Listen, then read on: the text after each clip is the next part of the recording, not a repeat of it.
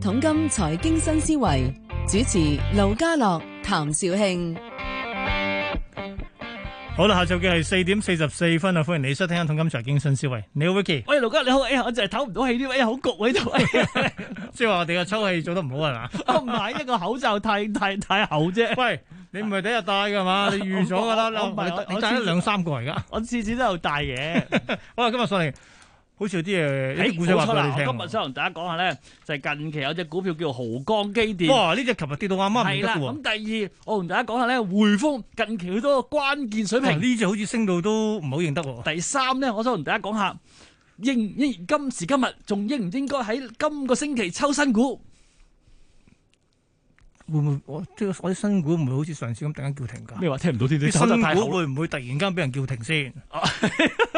笑你 真喂係。喂，因為咁啊，而家係什麼事情都 會發生。 係啊，二零二零真係咩事都會發生嘅。咁第四咧，仲有係一咁嘅，我就發覺咧，特首咧有二百幾條措施係好事嚟嘅，點知咧個股市表係大升嘅，突然間有人報流料，令到佢下跌，即係特唔首係啊，嗱，搞到特首咧就唔係啊。本來好噶嘛，唔係嗱，你你諗一樣嘢就係其實嗰個所謂互咩互聯互通嗰個擴大機制有啊，不過冇咗第二上市嗰 part 啫嘛。喂，不過咁啊嗱就好奇怪啦，點解突然間會播呢啲料出嚟咧？同一樣嘢喎，咁嗰日上晝咧，騰誒只港交所一度去到四百，逼港近股逼係近升穿二萬七。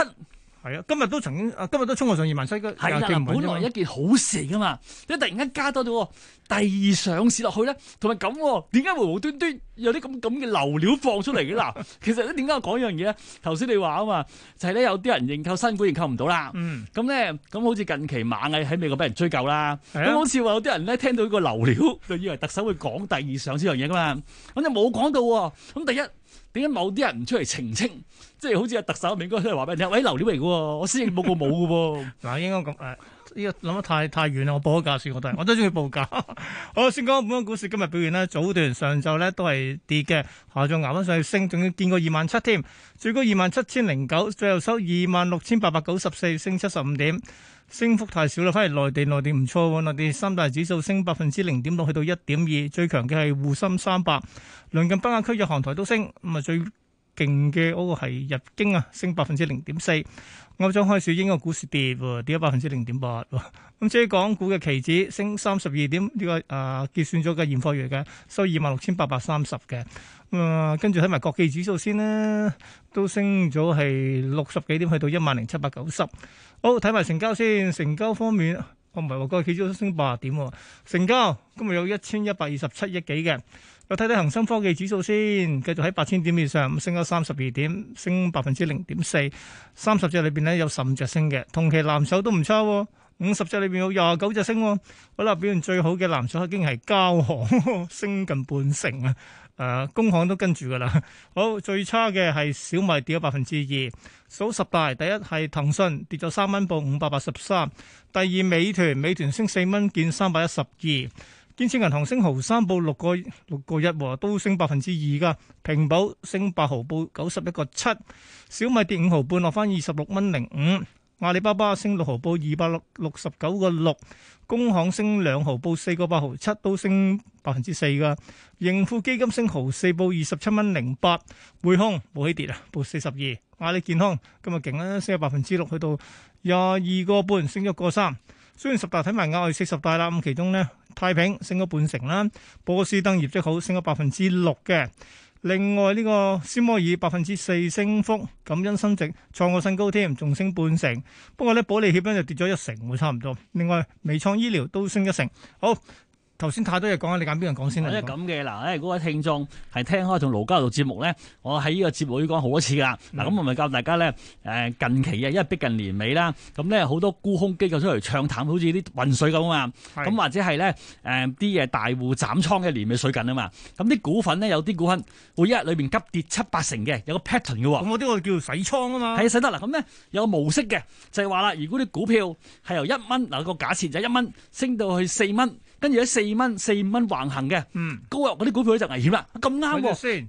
一蚊升，哦嗱一蚊升到四蚊，叫幾耐時間先？短時間啦，梗係。哦，OK 嗱咁喎，點解咁講咧？因為咧，通常咧係依啲股票會出事嘅。咁琴日咧有一隻豪光機電就咁啦，就係咁啱我收咗，以為 以好多人話，以為係畫出嚟嘅。嗱，佢一號跟住咧畫幅圖出嚟，係一蚊上市嘅，一上兩日之後就上咗四個幾銀錢啦，嗯跟哼，住喺四五蚊就橫行喎。係咁好啦，嗱，基本上咁喎，嗱，其其實實咧橫行呢樣嘢咧，係咧。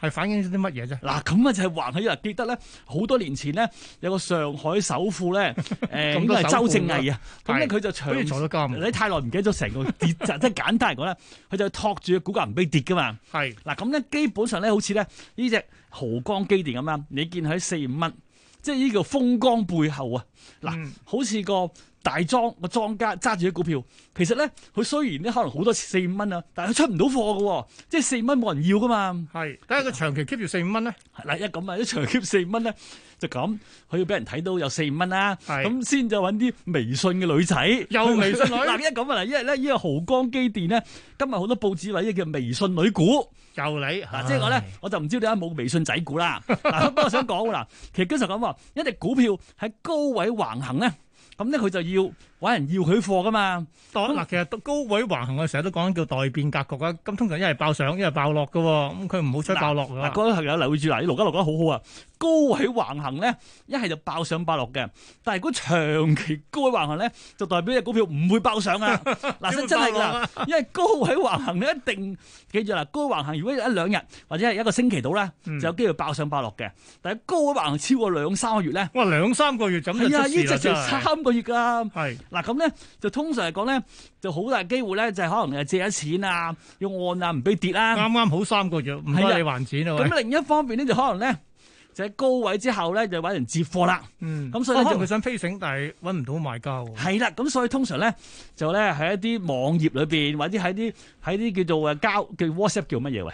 嗰啲叫嗰啲 social media 嗰啲叫咩？係咁啊，呢個講晒啦，都係微 微信女害嘅。係啦，咁佢就揾人散所以搞佢留意住喎。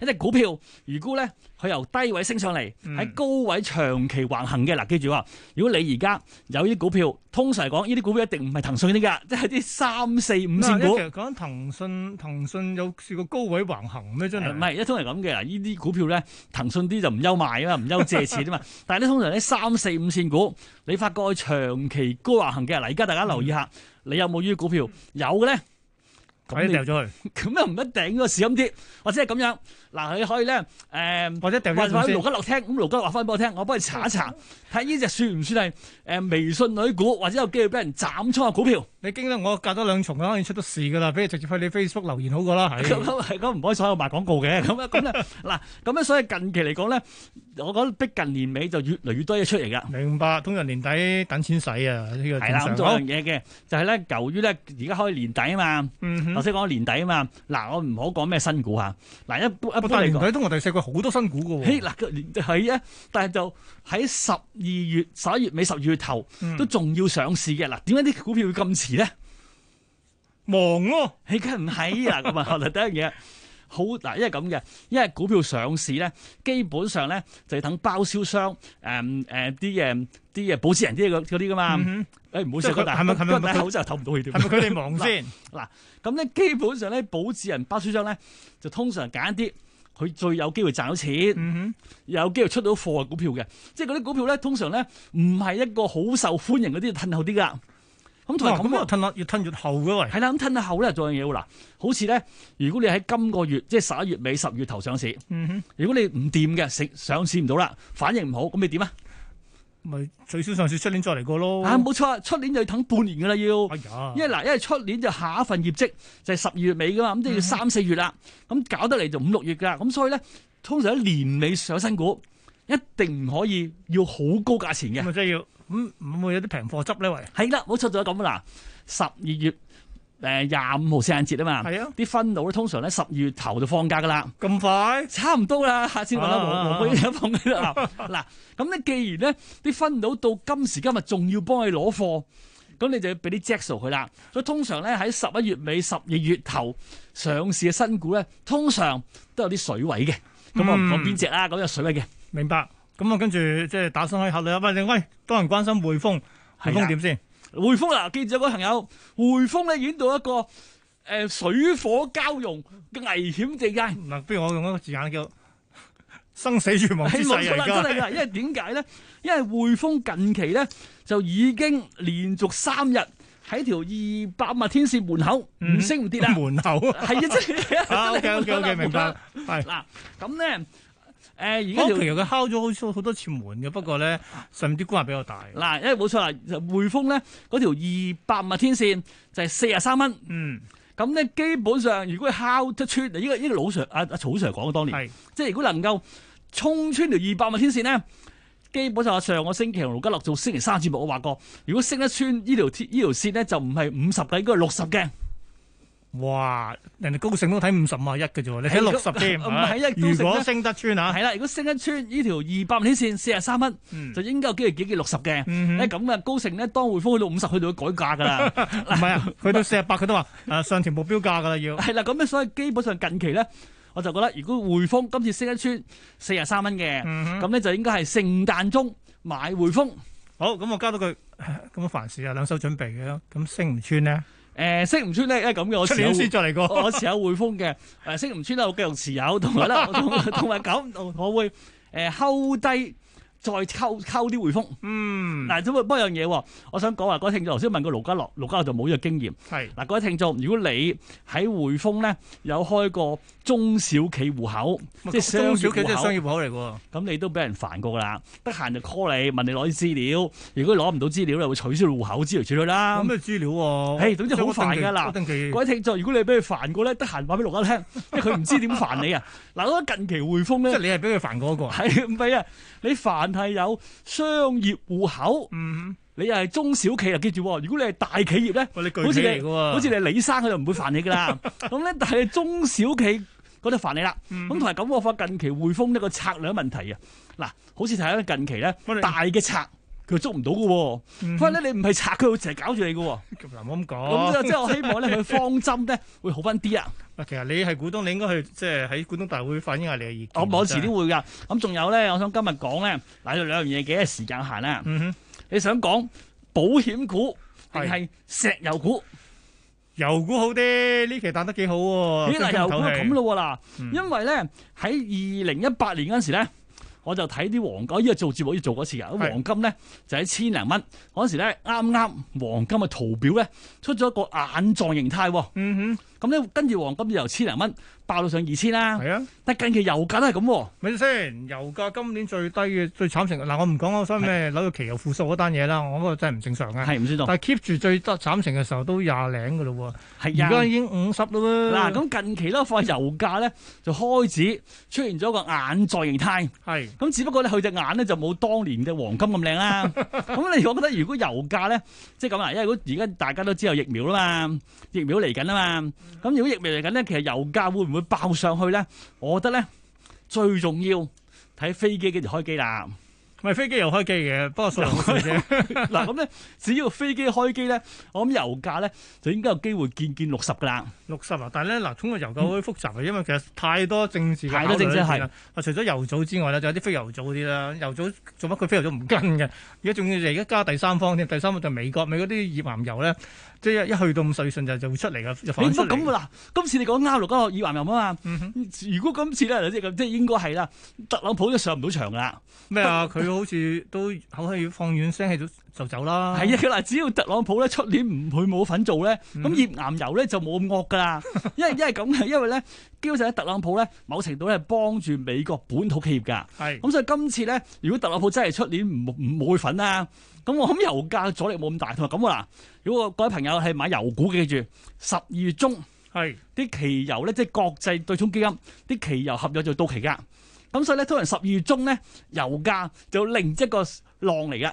係咁誒，最終得一個月啫。反而同我講出年好過啦。我相信我油嗱，只要咧出年啲飛機起飛，誒、啲疫苗到咧，咁我覺得油價 O K 嘅喎。 嗯哼，咁所以咧，如果油股嚟講，三隻咁，如果你諗住油價會升嘅，你搏佢升嘅，跟住中海油啦。咁係啦。咁但係咧咁喎，如果講我覺得咧，如果講近年咧，因為近年我覺得中石化咧就改變形象啊，嗯佢而家唔做油股啦，咩啊？佢唔係油股嚟嘅咩？佢咪係啊佢改變就叫自己做高息股。